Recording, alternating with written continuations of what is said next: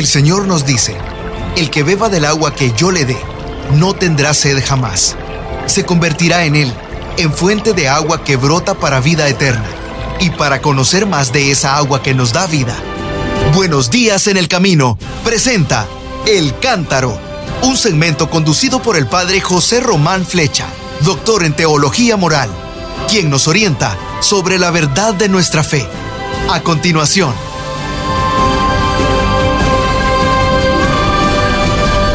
Mis queridos hermanos, queridas hermanas, buenos días para muchos de ustedes, buenas tardes, porque aquí son ya las 4 y 8 minutos de la tarde. Hoy es el día 26 de diciembre del año 2023 y es la fiesta de San Esteban, el proto-mártir. Protos en griego significa primero y mártir significa testigo, ya sabemos, pero ha pasado a nuestra lengua también como mártir. Y en Italia hay fiesta, así que el Santo Padre se asomó a la ventana y pronunció sus palabras antes del rezo del Angelus.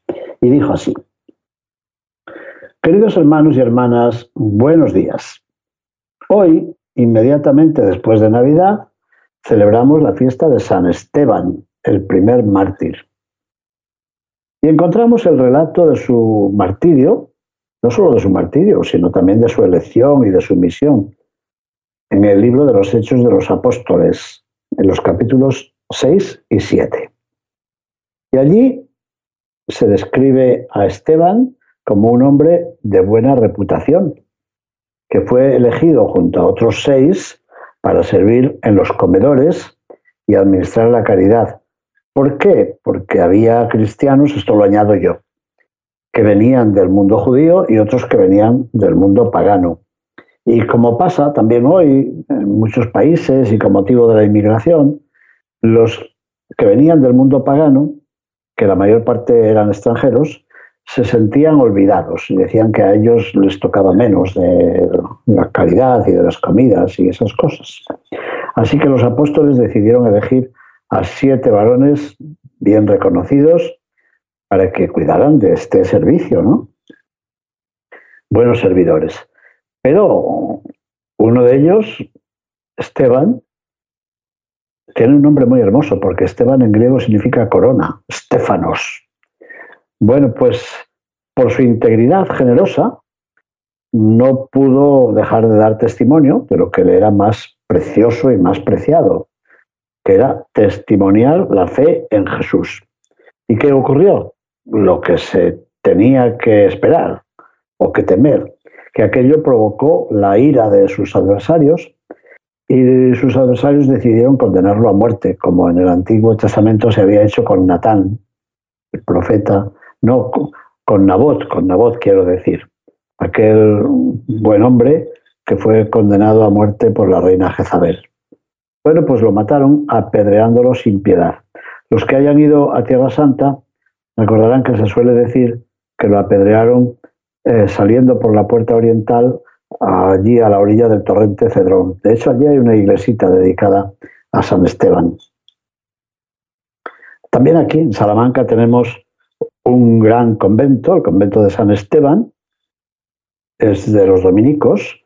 Por cierto, es el convento al que vino Cristóbal Colón en el año 1486 a preguntar a ver si sería posible navegar hacia el oeste y llegar hacia las Indias atravesando la mar Océana. Eh, en este monasterio de Salamanca, en este convento, encima de la puerta de entrada, hay un bajo relieve en la piedra de Villamayor, una piedra dorada, que por la tarde, cuando le da el sol, parece de oro. Y ahí se puede encontrar esta escena del martirio, de la lapidación o el apedreamiento de San Esteban. Pero también sabemos que todo esto sucedió ante un joven llamado Saulo, procedente de Tarso de Cilicia, que era un celoso perseguidor de los cristianos y que actuó allí como garante de la ejecución. Yo decía hoy en mi homilía, aquí en la Santa Misa, que en la Basílica de la Virgen del Camino, de mi tierra, de León, hay una puerta dedicada a San Pablo. Y en lo alto de la puerta, de una de las dos puertas, se encuentra un triángulo que parece una imagen del Espíritu Santo. Y de, ese triángulo baja como un rayo de bronce, claro, pero quiere representar un rayo de luz, que pasa a través de Esteban. Esteban está arrodillado y hay allí unos jóvenes que lo están apedreando. Pero si seguimos, esa línea sigue más abajo de Esteban hasta lo más bajo de la puerta y allí encontramos a Pablo que está cayendo del caballo. Esa escena del artista, el escultor Subirax, quiere decir que es verdad que Saulo era el perseguidor, pero que la oración de Esteban produce un efecto, un efecto que seguramente Saulo no esperaba. Bueno, pues después he buscado en internet y sí, he encontrado Puerta de San Pablo en la Basílica de la Virgen del Camino. Un poco oscura, pero se puede ver. Bueno, y el Papa hoy aludió también a esto. Dijo, pensemos un momento en esta escena. Ahí tenemos a Saulo y a Esteban. Es decir, al perseguidor y al perseguido. Y entre ellos dos parece haber un muro impenetrable, tan duro como el fundamentalismo de aquel joven fariseo, que era Saulo, y como las piedras que fueron arrojadas al condenado a muerte, que era Esteban. Y sin embargo, ha dicho el Papa hoy, a mediodía, más allá de las apariencias, hay algo más fuerte que los une. ¿Por qué? Porque a través del testimonio, recuerden que testigo en griego se dice mártir, ¿eh? A través del testimonio de Esteban, de hecho, el Señor ya estaba preparando en el corazón de Saulo, sin que él lo supiera, la conversión que habría de llevarlo a ser un gran apóstol. Así que Esteban, es decir, su ministerio, su servicio, su oración, la fe que proclamaba, su valentía y especialmente el perdón, porque murió perdonando, su perdón a punto de morir no fueron en vano.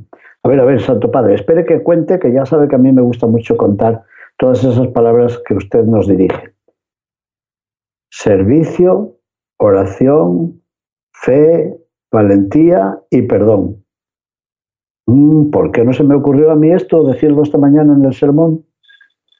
Así que Esteban estaba prestando un servicio, estaba prestando su oración, la fe que proclamaba su valentía y su perdón.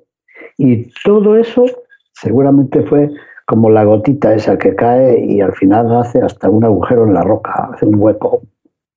Se decía en los tiempos de las persecuciones, lo decía Tertuliano en el norte de África, que la sangre de los mártires es semilla de cristianos. Bueno, y ustedes me lo han dicho algunas veces. Cuando yo pregunto por qué hay tantos seminaristas y tantos sacerdotes en Guadalajara, en México, y ustedes me dicen, eh, porque es la tierra de los mártires. Así que ustedes también lo dicen, ¿eh? que la sangre de los mártires es semilla de cristianos. Y eso está ocurriendo ahora mismo también en Nigeria, en África. Están matando a los cristianos todos los días y sin embargo están aumentando las vocaciones. ¿Será por eso? Bueno, pues las persecuciones parecen terminar en la nada, porque matan al testigo, matan al creyente, bueno, y se acabó, lo enterramos y aquí no ha pasado nada. No, no, claro que ha pasado. En realidad, ha dicho hoy el Papa, su sacrificio siembra como una semillita. Y esa semillita, a contracorriente de las piedras y de los insultos y de todo, esa semillita se planta y ahí está, de manera oculta, va produciendo una plantita y, un fruto hasta en el pecho del, enemigo, en el pecho del rival. Así es. Bueno, el Papa después dijo, hoy, dos mil años después, vemos tristemente que la persecución continúa. Hay persecución de cristianos, claro que la hay. Sigue habiendo, y son muchos. Sigue habiendo quienes sufren, quienes mueren por dar testimonio de Jesús, como también hay quienes son penalizados a diversos niveles por comportarse de forma coherente con el Evangelio. Esto me ha gustado. Algunos son condenados a muerte y, los matan de un tiro o de hambre o arrojándolos desde un avión. Pero otros son ridiculizados por creer en el Evangelio. A veces en la misma casa. Hay alguien en el mismo hogar que te dice, tú y tu misa, tú y tu evangelio, y tú, mira tú qué creer. Hoy, mismo yo le he preguntado a una empleada de esta casa, ¿ha ido usted a misa este, esta fiesta de Navidad? Y, casi se enfadó, dijo, ay, ¿me está controlando? Dijo, no, no lo estoy controlando, es que conozco mucho a su párroco y quisiera yo saber si usted colabora con él. Y es verdad. Pero se molestan, se molestan si, si les preguntas si son creyentes, fíjense, cuando tenía que ser una alegría, ¿verdad? Claro que si preguntas a alguien si es creyente y se enfada, es que no es creyente. Eso es verdad. Me acuerdo que dos periodistas se enfrentaron una vez en televisión aquí en España. Me acuerdo de los nombres, ¿eh? pero no los voy a decir. Y una de ellas le dijo a la otra, oye, fulanita, ¿tú eres creyente? Y la otra dijo, bueno, perdona que no te responda. Y la anterior dijo, no, ya me has respondido. claro, el creyente de verdad lo cuenta, lo comunica, lo transmite, lo pregona. El que se avergüenza de ser cristiano es que no lo es. ¿Lo he dicho bien? El que se avergüenza de ser cristiano es que no lo es.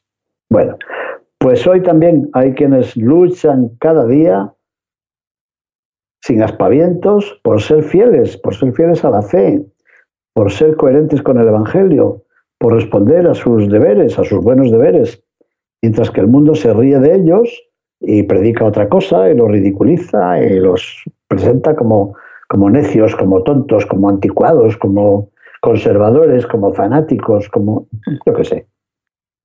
Así es. Y dijo el Papa, pues estos hermanos y estas hermanas también pueden parecer unos fracasados, como San Esteban, pero hoy vemos que no, que no es así. De hecho, ahora como entonces, la semilla de sus sacrificios, que parecía morir en tiempos de Esteban, está ahí y produce y da fruto. ¿Por qué? Porque Dios, a través de estas personas, sigue actuando, sigue obrando maravillas para cambiar los corazones y para salvar a las personas y para salvar a toda la humanidad. Bueno, y ustedes ya saben que el Papa suele terminar haciendo algunas preguntas. Y hoy también. Primera pregunta. ¿Me intereso yo y rezo por las personas que en diversas partes del mundo están sufriendo y están muriendo por la fe? Me pregunto quiénes son y dónde están y qué les está ocurriendo. A todos esos asesinados por la fe. Ahí en Estados Unidos pusimos algunas películas, una sobre el padre Maximiliano Kolbe, asesinado en Polonia por los nazis, y después el padre Popielusko, asesinado en Varsovia, también en Polonia, pero por los otros, por el sistema soviético, por el sistema comunista en la misma tierra, pues hay asesinados por unos y por otros. ¿Por qué? Pues porque la fe no coincide con los intereses de los unos y de los otros. Y después preguntó el Papa más cosas. Y yo, a ver, a mi vez, intento dar testimonio del Evangelio y doy testimonio con coherencia, doy testimonio con mansedumbre, también hace falta la mansedumbre, porque la fe, ya hemos dicho muchas veces, ni se impide ni se impone, se propone solo. Y yo doy testimonio con confianza, se han fijado, tres palabritas, coherencia, mansedumbre y confianza. Eso se nos pide hoy. Y otra pregunta más, la última. ¿Y yo creo que la semilla del bien dará fruto algún día, aunque no vea resultados inmediatos? Yo sí lo creo. Y además, no lo creo solo porque lo dice la Biblia. Me acuerdo la canción de un cantante, creo que era argentino, que decía que muerto el cantor, no muere el cantar. Y así creo. Matan al cristiano y al matar al cristiano creen que con él muere la fe y muere la cristianía. Pues no, muere el cantor, pero no muere el cantar. El cantar continúa. Y lo aprenden y lo cantan y lo difunden otros que van a venir. Bueno, y el Papa terminó su breve alocución de hoy, su discursito de hoy, diciendo, María, Reina de los Mártires, ayúdanos a dar testimonio de Jesús. Y como ustedes saben, el Papa reza el Ángelus y después suele dirigir a la gente que está en la plaza algunas palabras. ¿Qué dijo hoy? Queridos hermanos y hermanas, les renuevo a todos ustedes el deseo de paz, el deseo de bien que brota de la Navidad del Señor. Bueno, yo también lo digo, ¿eh? Esto lo dijo el Papa, pero yo también, queridos hermanos y hermanas, les renuevo a todos ustedes, nuestros fieles escuchantes y oyentes, el deseo de la paz y del bien que brotan del nacimiento de nuestro Señor Jesucristo. Y dijo el Papa, y además aprovecho esta ocasión para dar las gracias a todos los que me han enviado mensajes de buenos deseos desde Roma y desde todas las partes del mundo. Bueno, pues yo hago mías también esas palabras. ¿Les parece mal? Gracias a todos los que me han llamado, me han escrito, me han puesto un mensaje, me han enviado una foto del nacimiento que han preparado en su propia casa. Muchísimas cosas me han llegado estos días. Pues yo también. Gracias sobre todo por sus oraciones. Y el Papa dijo, y sigan rezando por el Papa. Es necesario, yo creo que sí que es necesario. Después de la lluvia de piedras que le ha caído esta semana pasada con motivo del documento que se publicó en el Vaticano, necesita que oremos por él. Y después nos dijo que en el signo de este testimonio de San Esteban, el primer mártir, me siento cercano a las comunidades cristianas que sufren discriminación y las exhorto a perseverar en el amor y en la caridad hacia todos, luchando pacíficamente por la justicia y por la libertad religiosa, que es una libertad prohibida en tantos países. Países de las Américas, del norte, del centro y del sur, y en otros países de Asia, de África y también en el propio país donde yo vivo, pues hay muchas dificultades para la libertad religiosa muy disimuladas, pero ahí están. ¿Cómo puede ser? Pues qué sé yo, poniendo exigencias cada vez más fuertes a las escuelas y colegios de la Iglesia, por ejemplo, o a las residencias de personas mayores que pertenecen a una congregación religiosa. Hay mil formas de practicar la persecución y de limitar la libertad religiosa. Pero ¿quién me mandará a decir esto? No debería dar ideas por si no se les ha ocurrido ninguna, ¿verdad? Bueno, y después el Papa dijo que a la intercesión de San Esteban, que es el primer mártir, confía también la invocación de la paz por parte de los pueblos devastados por la guerra. ¿Cuáles son? Ustedes lo saben también. Y además los recordó ayer el Papa en la bendición Urbi et Orbi que impartió desde el balcón central de la Basílica de San Pedro en Roma. Seguramente que vieron ese momento tan interesante siempre y tan bonito por otra parte. Así que el Papa dijo, pidamos la paz. Hemos visto Siria, hemos visto y vemos ahora Gaza, pensamos en la atormentada Ucrania, un desierto de muerte, ha dicho. ¿Y es esto lo que se quiere de verdad?